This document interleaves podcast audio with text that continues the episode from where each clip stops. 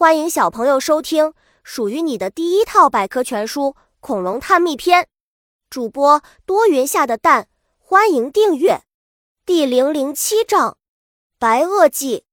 白垩纪是中生代的第三纪，从距今一点三五亿年开始，到距今六千五百万年前，是恐龙的鼎盛时期。这时，地球上的两块陆地又开始分裂为更小的陆地，慢慢的。这些陆地形成了今天我们所说的七大洲。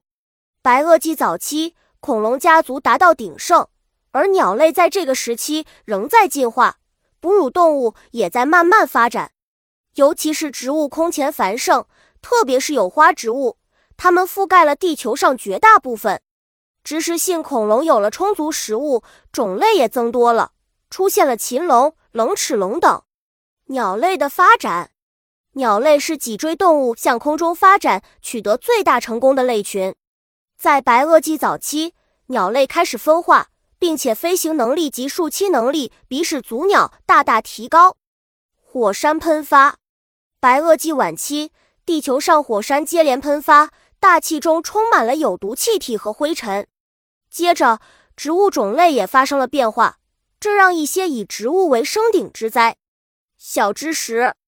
的恐龙遭遇了灭哺乳动物，随后成为地球上新的统治者。暴龙灭绝。据介绍，白垩纪的恐龙种类是最多的，暴龙就是出现在这一时期。可惜，由于环境巨变，它也很快灭绝了。灭顶之灾。在白垩纪末期，地球上的生物经历了一次重大事件，在地表居统治地位的爬行动物大量消失，恐龙完全灭绝。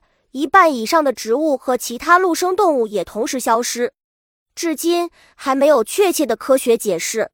在灾难面前，恐龙也无路可逃。本集播讲完了，想和主播一起探索世界吗？关注主播主页，更多精彩内容等着你。